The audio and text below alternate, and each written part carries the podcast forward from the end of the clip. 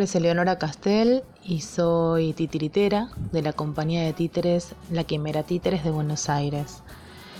La cultura es el desarrollo intelectual o artístico, pero también es la manera en que vamos desarrollando nuestra vida y construimos el mundo, nuestro propio mundo. Cultura de frente.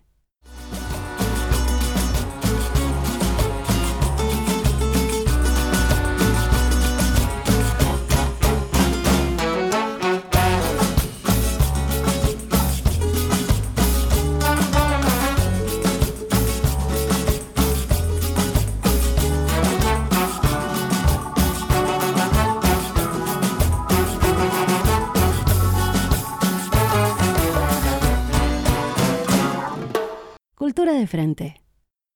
Soy Rosario Haddad, etnomusicóloga, docente, investigadora.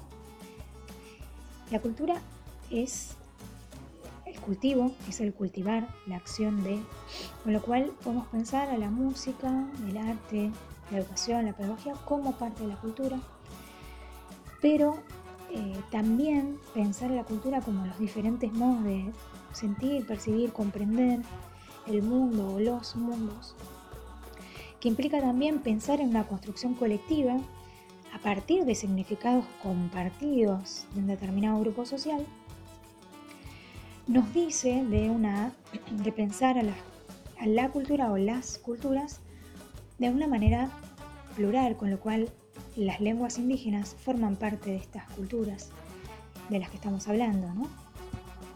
Y a su vez están íntimamente relacionadas, si, las, si pensamos a las culturas de esta manera, con el concepto de identidades.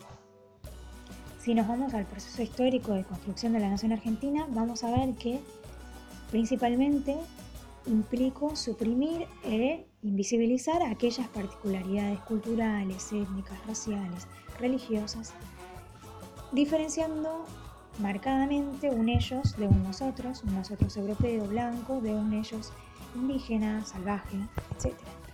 Ahora, ¿cómo podemos pensar a la cultura hoy? como un espacio de resistencia, como una trinchera que implica justamente una participación activa de todos para poder transformar estas realidades actuales y me parece que la memoria colectiva en este sentido cumple un rol fundamental para poder desarmar estas lógicas en las que hoy nos vemos envueltos. Cultura de frente. Hola amigos y amigas de Cultura de Frente, mi nombre es Mariano Pini y pertenezco al grupo de teatro comunitario Los Villurqueros y para nosotros la cultura es un derecho que ejercemos entre todos, eh, habitando espacios, eh, intercambiando y creando colectivamente expresiones artísticas que en nuestro caso son obras de teatro comunitario.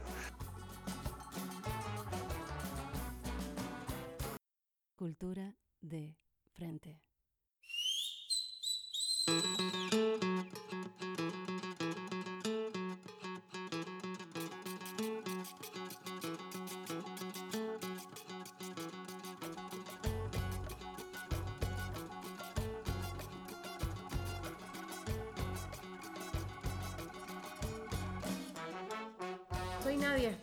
Y estoy con Mariano Díaz a mi lado. ¿Cómo estás, Hola, Mariano? Hola, Nadia Strier, aquí Mariano Díaz reportándose. Eh, la tengo a usted a mi siniestra y a mi diestra está la invitada. Ajá, Una artista, una música. Es una un grosa orgullo. artista. Uf, es un orgullo y un placer eh, tenerla en nuestro programa a Luna Monti. ¿Cómo le va, Luna? Muy bien, acá estamos, contenta de recibirlos en casa. Estamos haciendo un programa especial eh, a domicilio en la casa que eh, les podamos contar más o menos cómo es. Que a mí me gusta hacer esto en la radio, que es contar todo lo que vemos mientras hacemos. Hay un patio lleno de vidrio repartido, eh, con una enredadera increíble del lado de atrás, una escalera caracol que tiene una planta en cada uno de sus escalones con una macetita pintada hermosa. Hay mucho color, hay telas, Unos Ahí. banderines nepaleses son. hay banderines nepaleses, adentro y afuera de la casa, mucho puente. mucho túnel. Tenemos todo Asia ahí, aparte, porque mire, están los banderines nepaleses. Después tenemos esas lámparas chinas también de colores. Tenemos unos elefantes allá. Hindúes. Tenemos unos estantes llenos de unas botellas increíbles de diferentes tamaños, formas, colores eh, y dibujitos. Hay colores, hay plantas. Hay y- telas. Hay telas y hay un montón de instrumentos. Y hay mucho bordado. Sí. Sí, Y hay mucha luz. Mm, Qué lindo espacio que tenemos. mirá. Hay mucho silencio. Gracias, sí. Por Hay suerte la rico. pegué con eso también. Soy una mujer de su casa. Es más, me cuesta mucho salir. Mucho. Soy medio topo. Topocéntrica. y por eso también me gusta tener linda mi casa. Habito mucho mi casa. Eh, siempre hay mucha gente en mi casa. Fue así mi infancia y se ve que es lo que me hace bien también. Contanos un poco de tu infancia. ¿Dónde naciste? Nací acá, provincia de Buenos Aires, ciudad de Vita. Ahí viví hasta los veintipico, casi treinta. Eh, bueno, no sé si conocen, una ciudad de casitas, de chalecitos, muy familiar. No sé, yo pude jugar en la calle hasta, hasta grande, ¿no? Hasta tarde también. Eh, cosa que a- ahora observo que ya es como casi imposible, inclusive en Ciudad Evita, que todavía sigue siendo tranquila. Yo vivía en el rodete de Evita, porque eh, Ciudad Evita tiene, el, o tenía en su principio, el, el perfil de, de Evita. Y bueno, yo vivía en esa zona todo. Estaba hecha la trama de la ciudad, que si la mirabas Mm, eh, desde el aire. desde el aire, veías eh, el perfil de Sí, Vita, todavía ¿no? esa zona de la cabeza se conserva. y yo estaba ahí en el rodete. Lo cual era un lío para la gente que venía a visitarnos porque se perdían. Daban vuelta y pasaban por el frente de la casa y se perdían. Pero bueno, una infancia muy linda, de siete hermanos, una casa muy grande, por eso también siempre estaba habitada. Y mucha música también. Eh, mamá cantaba y mi viejo propiciaba todo como para que ella cante más seguido, hacían peñas ahí en el barrio. Así que también como era la casa grande, después de la peña se iba a guitarrear a mi casa. Después uno de mis hermanos más grandes también fue sonidista, entonces también venía todo después de los recitales de rock y esas cosas también a la casa. Así que medio criada entre el folclore por mi mamá de San Luis, el tango, mi viejo de Parque Patricio y mis hermanos mayores, todos de, bueno, rock nacional de esa época. ¿no? ¿Vos sos la menor? Anteúltima. Anteúltima. Mm. Sí. ¿Todos hermanos varones? No, cinco mujeres y dos varones. Opa. Bueno, ahí está la participación de las mujeres en el folclore estamos pidiendo en- acerca del cupo, ¿no? Hay muchas, hay Sí. muchas. Pero justo sucedió, no sé si eh, llegaste a, a escuchar, a leer, lo que pasó con respecto, por ejemplo, al Coquín Rock. Sí. Ah, sí, sí, claro. Pedir Sí, tremendo. lo mínimo femenino y para Y además hacer- cómo sale, lo que salen diciendo, es como tan evidente todo, ¿no? Ahí Suna Rocha hizo como una especie de, creo que fue Suna, sí, de recopilación de todos los afiches de los festivales de folclore, ¿no? No aparece ni una mujer, es como tremendo. ¿Y qué pasa? ¿Tiene razón Palazzo en eso que dijo? No, Dijo, para, quienes no saben lo que dijo, dijo que es imposible cumplir con el cupo, que lo que estamos pidiendo es ridículo porque no hay suficientes mujeres con talento. Con talento, Algo además así. eso, claro, como, bueno, no, está lleno de mujeres con talento. Yo Y está al menos de hablo hombres en el de... escenario sin talento. También, claro, qué sé yo. Bueno, no sé, por- capaz que no conoce mucho. O mide con el bolsillo, qué sé yo. No sé. ¿Y en el folclore? Perdón. Y en el folclore hay muchísimas mujeres. Y ahora también como que veo que, por lo que percibo, como que también nos estamos atreviendo a cosas nuevas, ¿no? A, a componer, por ejemplo, y con o sin talento. pero atreverse a decir lo que uno quiere o cómo, qué sé yo. Ese es lo del talento y lo del artista, si es artista o no, lo, quién lo mide, no, qué sé yo. También es una cuestión de gusto. Pero. mm, Y juntarnos, ¿viste? Es como un- una necesidad muy fuerte. Yo lo veo, bueno, yo hace mucho que me dedico a los ensambles femeninos, que fue en realidad como un accidente en mi vida, digamos, por, no fue algo buscado o muy pensado, ¿viste? Muy... eh, hace 10 años ya que, que estoy con los ensambles. 10 años tiene mi hija, que bueno, fue un momento de mi vida que yo tenía unos cuantos alumnos particulares eh, y vino Violeta al mundo de una manera bastante apresurada, nació siete meses, casi, casi ocho, pero bueno, muy chiquitita, con muchos cuidados. Entonces yo, bueno, de golpe tuve que cortar todo mi, vida para dedicarle a, ella. Y armé esto como, bueno, de las como un grupito, de manera que no me que no me genere mucho tiempo y que pueda seguir laburando y, y lo abrí también a, a cosas que yo tenía ganas de aprender, ¿viste? Como pudorosamente también tenía ganas de hacer un poco de meter el cuerpo, de percusión corporal, de ver cómo sería esto de cantar y de- y empecé como a, a ofrecer, ponerle algo que yo quería aprender.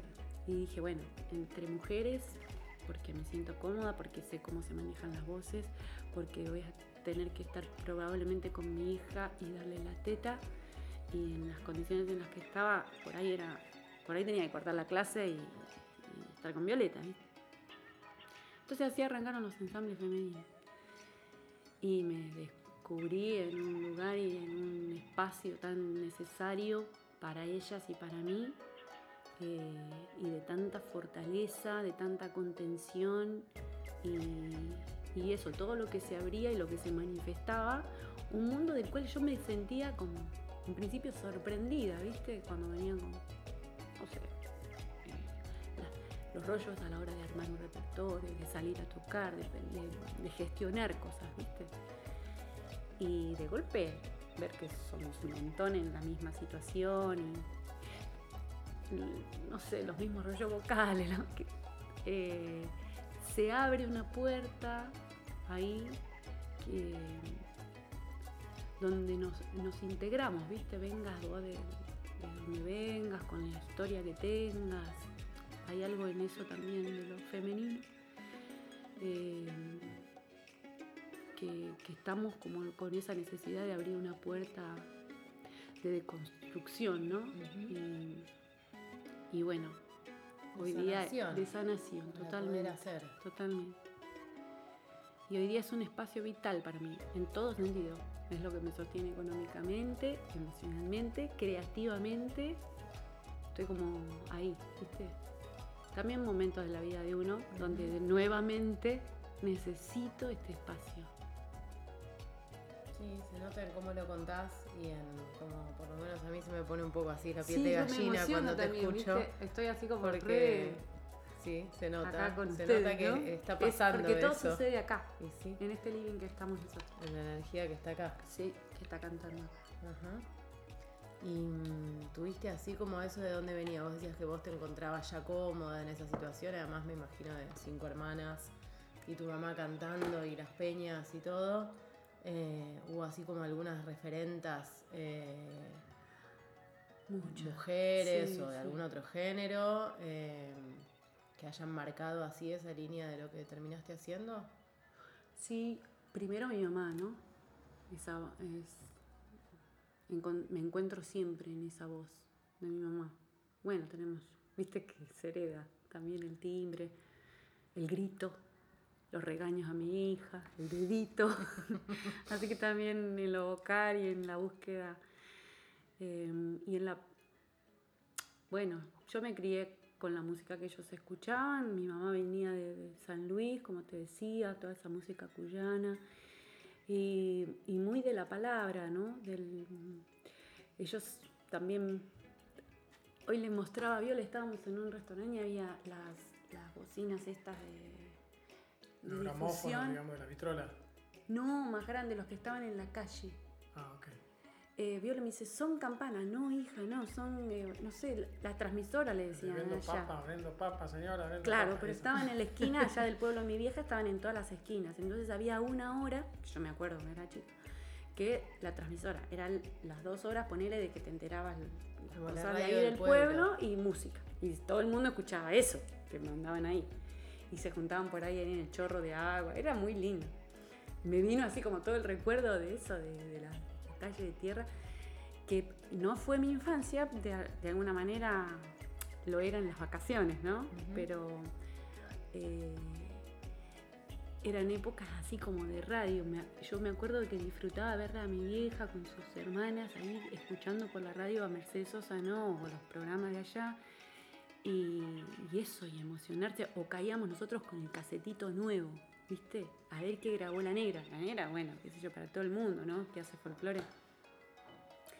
Y era eso, ¿viste? Ir al, papelito, a desplegar el papelito y leerlo. Y yo me acuerdo que me emocionaba con cosas que no podía entender, ponele, ¿no? O sea, una niña de 8 años. Y esto lo cuento casi siempre porque yo escuchaba ponerle o Alfredo Ábalos, que cantaba Los Obreros de Morón, de Marciali. eh, y yo lloraba, pero lloraba como. Y no entendía nada de la letra, pero viste que hay cosas que se entienden por el aire, no sé. Por suerte este camino me dio la posibilidad de, de conocerlos a, a todos, los que en esa infancia escuché y eran así referentes, Alfredo, Mercedes, Raúl Carnota, que fue para mí. ¿Qué? No sé qué, qué, adjetivo ponerle. No, sustantivo. Em, pero bueno, me dio una remanaza ahí. mm. En esos momentos que uno necesita un faro, ¿viste? Porque, bueno, sos chico y, estás en la búsqueda, ¿no? Y es otra persona, Raúl, ponele, que tendía puentes así, para generoso. Y, qué sé yo, Archivo Valladares, mm, Falú. A Eduardo lo pude cruzar una vez nomás. Él me entrega unos premios. Clarín. Pero Juan Falú, sí, hemos compartido también muchas guitarreadas con Juan Quintero, porque es como parte de su familia, digamos. Y, He escuchado hablar de Raúl Carnota sí. Y antes de que esto empezara a suceder, te invitamos a que hicieras alguna canción. Sí. Eh, y de repente me dice, ¿y tenés ganas de hacer una canción de Raúl Carnota? Estaba pensando lo mismo. Ah, a ver si no sé si me voy a acordar de alguna letra. Yo agarro el mate y cebo mientras. transporte, no lo tengo. Estoy haciendo memoria. Mala ya con esta vida de andar cuerpeando a la suerte. Mala ya con el destino que al fin nos lleva a la muerte.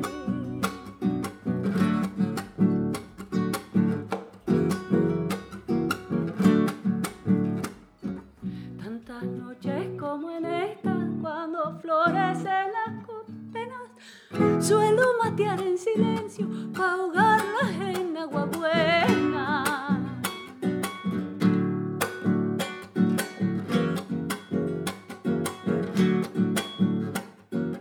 Deshilachando recuerdo que se trenzan en las copas, cantando se queda uno su cantar todito a solas.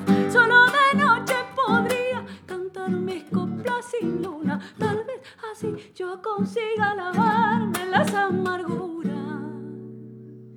dejo ahí, la dejo ahí. Gracias, Que anda a gracias, saber si me voy a acordar la de Copla sin luna. Y Raúl Ponele era.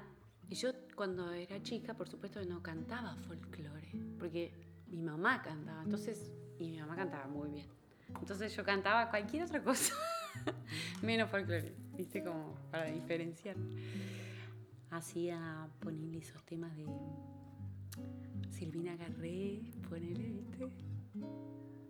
En ¿De, sí- de- de qué época de y Blanco y negro Buenos abrí Aires. los ojos y la y te vi. Esa, ponele.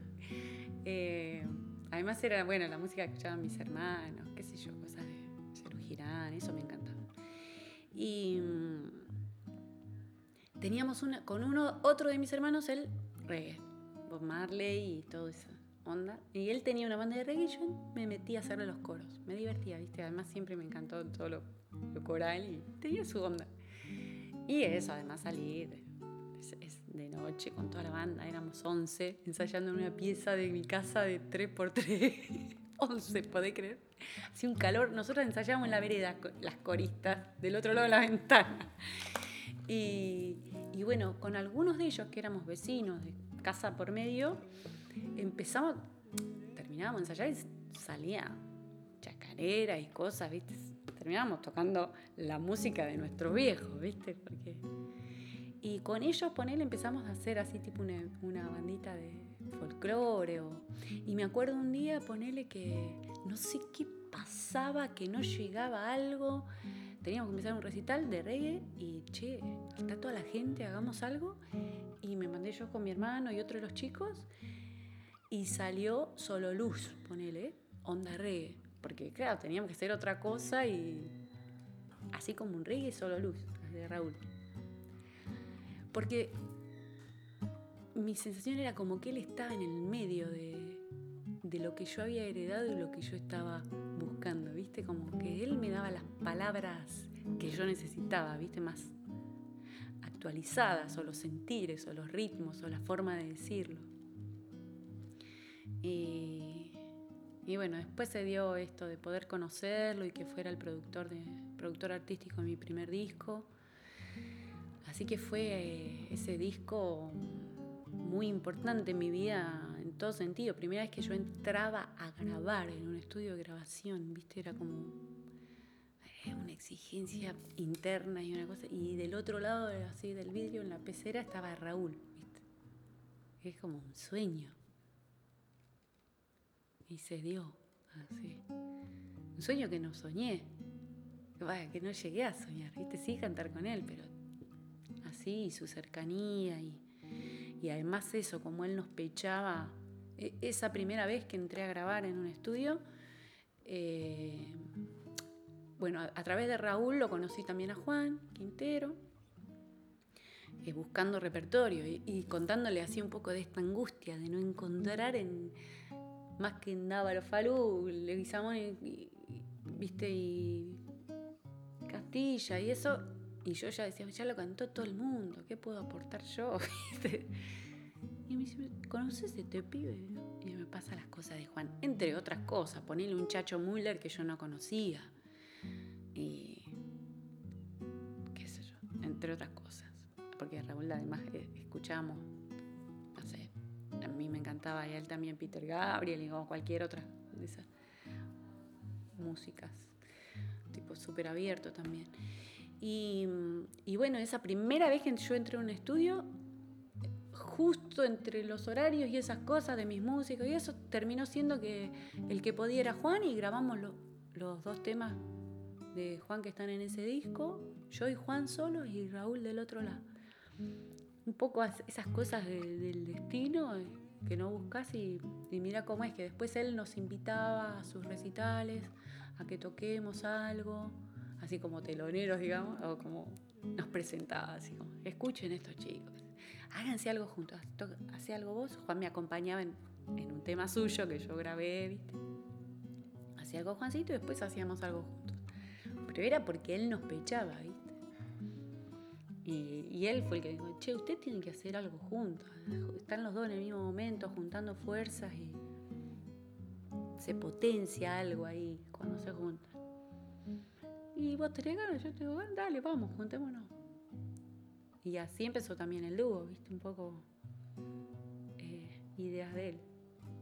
O incentivado por él. Hay una versión de Amapola Mm, que hay un video sí, que lo está cantando Poppy y se le caen las lágrimas y vos te sentás al lado de él. sí. ¿Qué pasó ahí? ¿Se puede contar? Sí, sí, claro.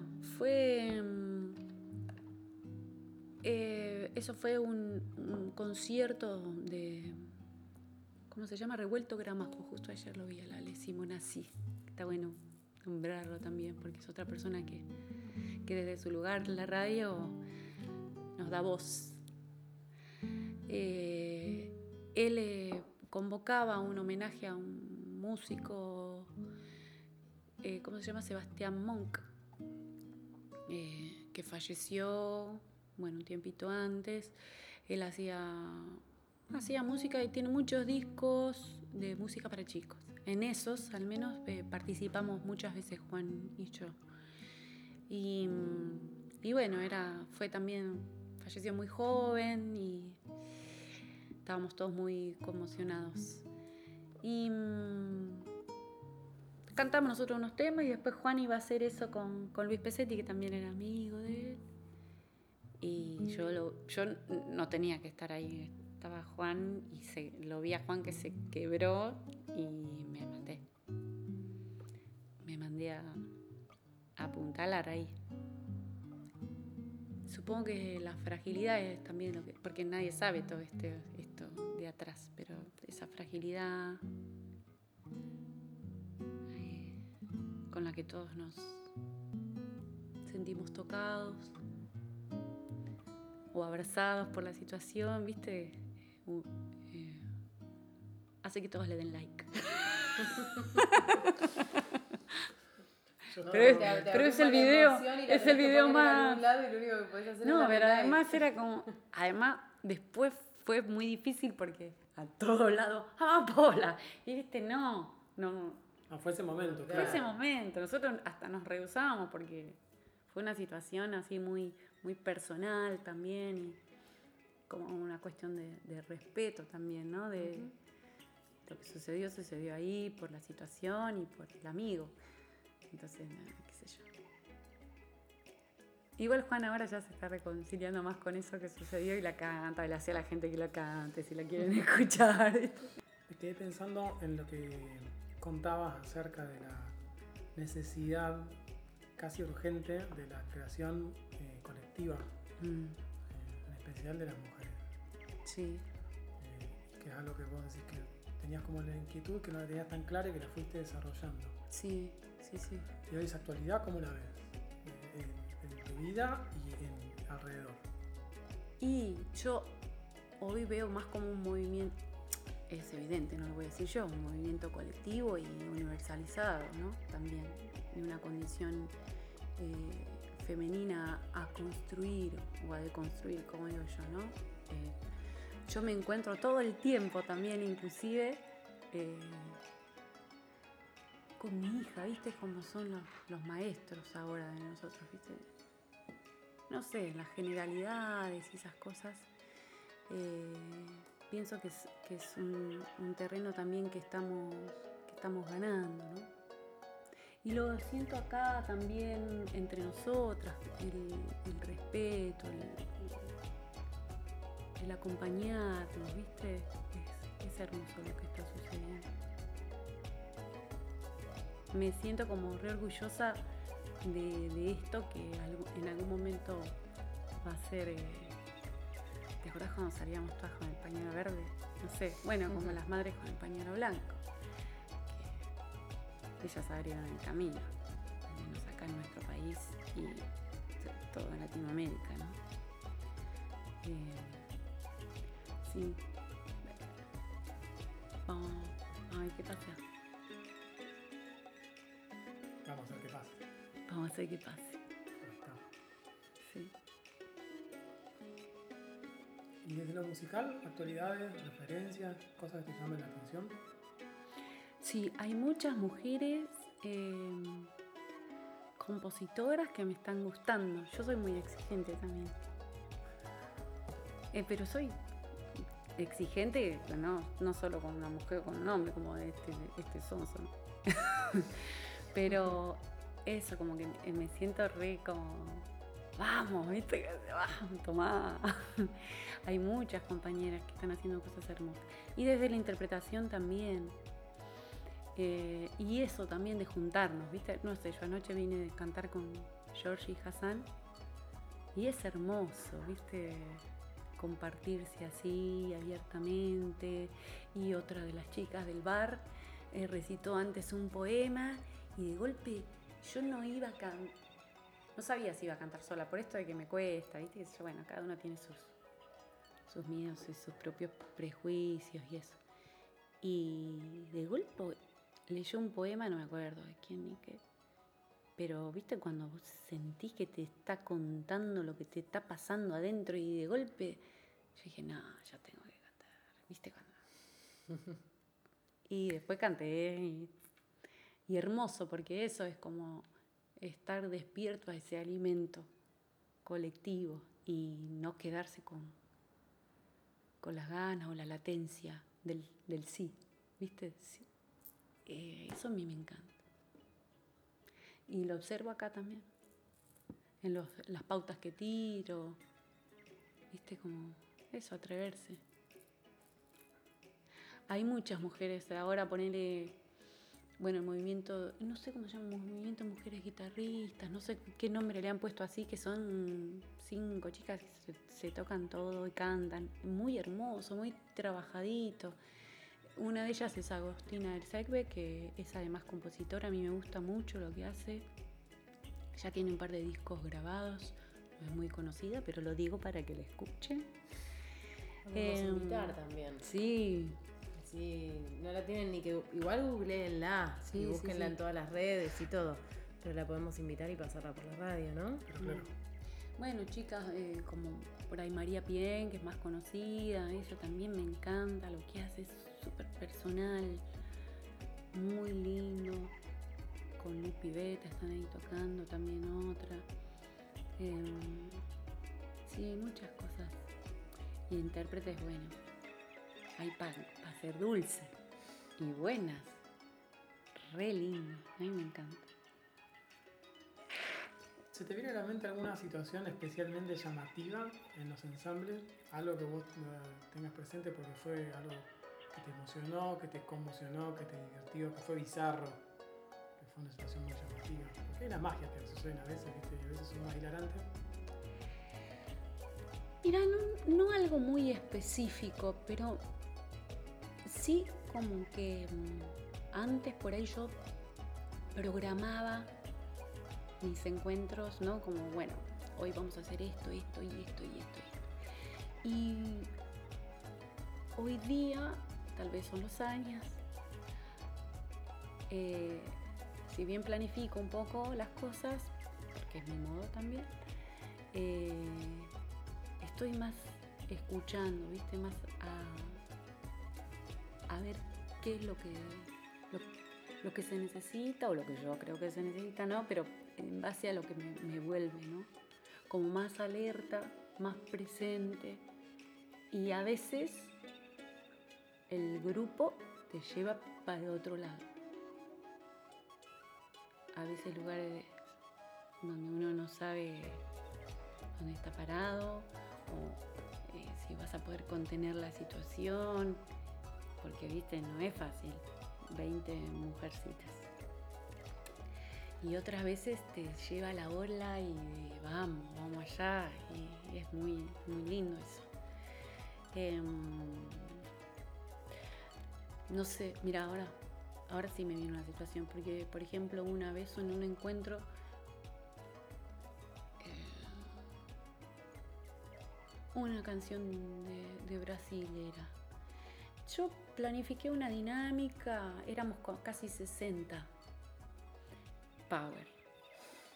Eh, una dinámica así medio espiralada y cantando esa canción con ojos cerrados. Y que en un momento eh, nos sacábamos, en tal momento de la canción nos sacábamos las vendas y listo.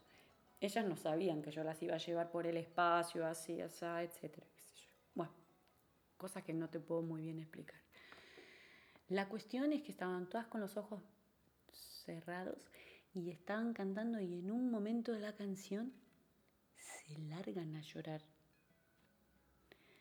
Para mí fue tremendo, porque yo y otra de las chicas con las que estaba pautado la contención y el movimiento y todo, éramos las únicas que no teníamos los ojos vendados. Y ver a tantas mujeres llorando sin lágrimas, porque los ojos estaban vendados, pero ves la expresión y de dolor, de emoción, de todo, pero de llanto. Para mí fue, uy, ¿dónde me metí? ¿Viste? Como decir, esto no, no estaba en mis planes, me dio mucho miedo también. Eh, y yo estaba como intentando sostener también desde mi bolo que no estaba sucediendo, porque se quebraban. Eh, eso fue muy, muy fuerte, muy fuerte. Ese encuentro fue muy fuerte. Después nadie se sacaba el, nadie se sacaba el pañuelo. Porque claro, a mí me estaba llorando, ¿viste? Es muy fuerte. Eh, bueno, y de ahí cómo salgo, ¿viste? Eso además también, o, de qué manera, o hay que salir, ¿viste? No sé, ¿viste? De golpe me había metido en un embudo. Así se dio y bueno, después fue, fue bueno, fue necesario, fue, en ese caso salió bien. Digamos, salió bien porque Después pudimos remarla eh, o, compartir lo que había sucedido. Pero bueno, también, qué sé yo, es, el camino de, la búsqueda a veces te lleva a esos lugares, ¿no? Otras cosas, por ejemplo, es también, bueno, disfrutar mucho, bailar juntas, ¿viste? No sé, ahora hicimos un malambo que ellas se creían que íbamos a hacer un videito, que iban a hacer la coreografía, todo bien, viste, zapateada. No somos bailarinos, solo que nos atrevemos a malambear porque supone que el malambo también es masculino, recién ahora hay grupo de malambo femenino, viste. Y a mí me interesaba eso, atrevernos a, hacer música con los pies. Y en el malambo, ¿no? Con un arreglo de los huancas que está buenísimo, de los huancas. Y lo que hizo fue, fuimos a una plaza de acá cerca, porque además, bueno, eso intentamos como habitar esos espacios, ¿no? y les pintamos la pata a todas de colores, pusimos unas, unas papeles en el piso y claro, de golpe no salía nada. Y era entregarse a jugar, ¿viste? Y eso quedó en el videito, ahí que si lo quieren ver en mi canal de YouTube está. Y es hermoso eso cuando volvemos a ser niñas, ¿viste? Y desde ahí cantás y desde ahí fluye y, lo disfrutás y bueno, es... ¡Toc! Se da vuelta así la, la mía esa. Hermoso. Y si alguien se quiere sumar a alguna de esas experiencias, vos ahora no estás tocando, nos dijiste, ¿no? No, o sea, no, no estoy con ningún... Con fechas. Proyecto personal o eso. Y este año, por ya, por lo que veo, como lo tengo más o menos agendado, al menos hasta fin de año, yo supongo que recién en fin de año podré ponerme a, trabajar o, a ver qué quiero hacer en un escenario, que la verdad que lo tengo medio desdibujado, pero también recién ahora me está picando como el bichito ahí porque me llaman y, y parece que, que, como que le pusieran un palito al fuego, ¿viste? Pero la verdad que lo tenía bastante... todo el año pasado no tuve ganas, ¿viste? Así cuando decís, no tengo ganas, qué cagada, pero no tengo ganas. Son momentos, ¿viste? También, no sé. Eh, muchas cosas como, bueno, yo me separé, eh, reinventarme en todo sentido, ¿no? Eh, laboralmente, creativamente, bueno, cotidianamente también. estar sola no, es tan, tan fácil, pero para, para nadie, qué sé yo. Como para Juan tampoco. Es fácil. Em, pero ahí vamos, ahí se está avivando ahora. Tengo también muchos eh, planes para este año. Estoy muy bueno con esto de los ensambles, también em, con algunos viajes por, concretarse prontito, afuera. Así que. ¿Va, a ir a, viajar con los ensambles? No, no, no, no, no. Los ensambles son más bien talleres que yo doy acá, anuales. Hay ensambles femeninos y hay también algunos laboratorios vocales. Los laboratorios tengo un laboratorio mixto que ya arranca ahora, bimestral, Y después suelo dar cosas esporádicas, como seminarios de folclore. Ahora terminó uno mensual, hermoso, con una guitarreada, ahí en el espacio, en la peatonal. Sí. Y, y bueno, seguramente programaré algo- algunas otras cositas en el año. Tengo también un viaje ahí a, a definir a África, que me invitaron a un festival donde estuve el año pasado. Y espero que se me dé eso porque para mí es como alimenta mi alma. Es como el, el espacio, la fuente, ¿viste? Que yo necesito para, para todo. Para ¿Qué vas a hacer en África? ¿Cómo es esa fuente? Me interesa saber. Y África, otro, otro accidente en mi vida, ¿no? Fue un viaje que no, no lo tenía así muy planificado y, ah, y estuve allá y bueno, eh, eh, África es, es cuerpo, ¿viste? Es, es eso, que es cuerpo, tambor, ritmo, voz, es todo lo mismo. Y es algo con lo que ¿Sudáfrica yo... el continente? No, no, no. Bueno, estuve, en, eh, estuve una vez en Ghana, estuve en Tanzania, en la isla de la Reunión, también en Sudáfrica. Y mi idea ahora es volver a Tanzania. Eh, hay un pueblo que yo tenía ganas de conocer, eh, Nsal y Changuino, que están ahí en el centro de África, y el año pasado pude estar allá. Eh, donde tocan los tambores, las mujeres, son las que... Y bueno, y hay una polifonía, y las voces ahí son como... ¡Wow! Es como una planadora, una planadora. Y bueno, nada, estuve así como de paseíto y compartiendo ahí con la gente del lugar. Eh, muy hermoso. Y mm, ahora me invitaron ahí al festival que se hace en, en julio, posiblemente. Estoy ahí a un pasito. Por favor, crucemos los dedos de, hasta de los pies. Sí. Pensando en cosas que salgan, eh, se nos va haciendo el programa. Oh, Mm. Yo creo que la convencemos y, y- y- y canta una canción.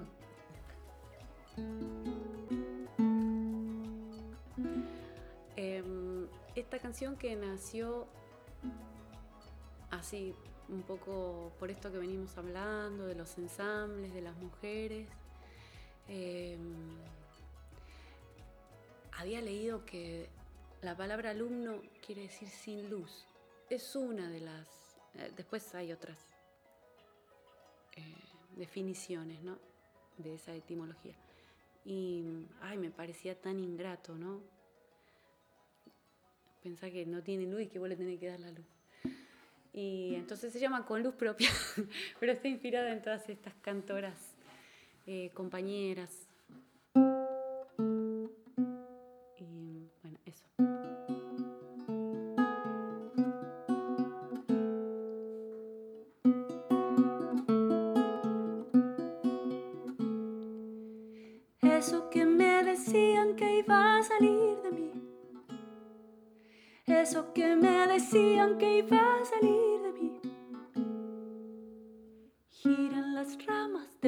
Hermanas en los cabellos. Cuando ellas cantan saben que sanan.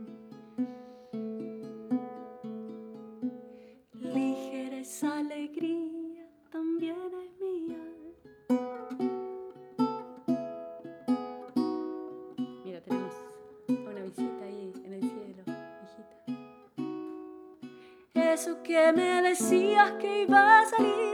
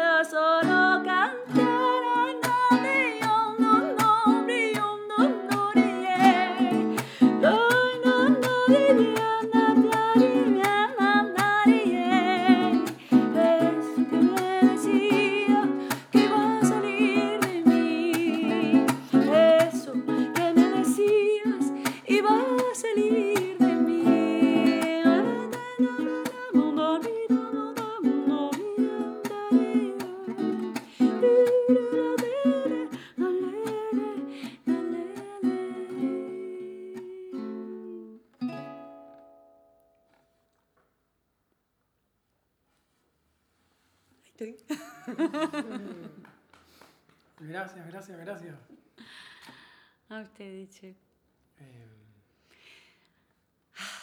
quedamos sin palabras, yo por lo menos. Bueno, Ha sido muy grato compartir el programa con vos, eh, escucharte. para mí también. Y que se asome mi hijita cuando canto. Es un regalito que ustedes me hacen también. Bueno, gracias. ¿Cantan juntas? No tanto. Sí, sí, algunas cositas. Ahora estamos muy con Freddie Mercury, ¿viste? Está ella ahora, se enganchó este año con el piano, con una maestra increíble, otra mujer esa Violeta de Gainza, que es un referente en lo que es pedagogía, una genia. 90 años tiene la Violeta, sí, y esta Violeta 10. Sí Y tocan juntas. Y tocan juntos. Y después viene acá y me dice, mira lo que aprendí. Así que eso estamos compartiendo ahora. Muy bueno.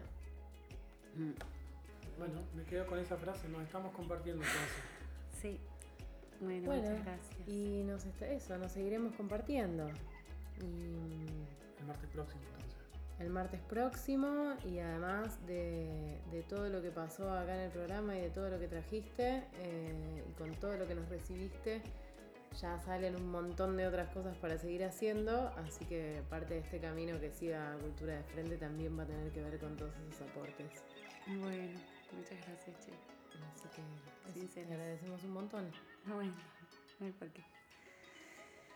Y nos vamos, nos vamos con, con Lauda, ¿no? ¿Con qué nos vamos? Nos vamos Nos vamos con la música. con la música. Chao. Cultura de frente.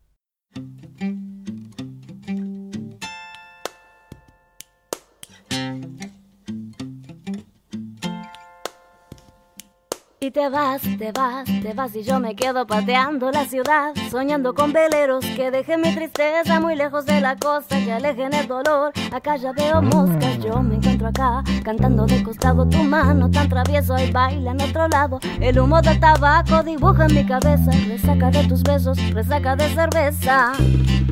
Te vas y me estoy quedando. Por menos yo te di tanto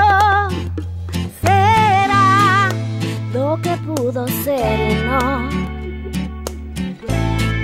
Tanta soledad escondida, te vas, te vas, el mundo sigue entero. Me quedo acá tapando los agujeros. Calma, te espero en mi casa ya. Te vas, te vas, el mundo sigue entero. Me quedo acá tapando los agujeros. Calma, te espero en mi casa ya.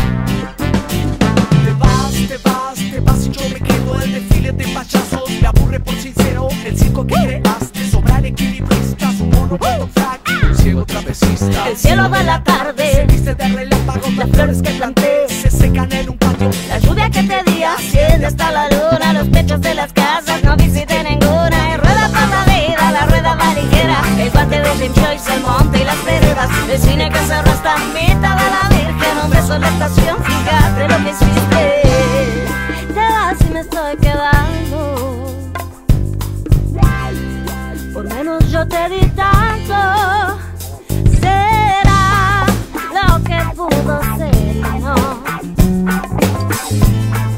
Tanta soledad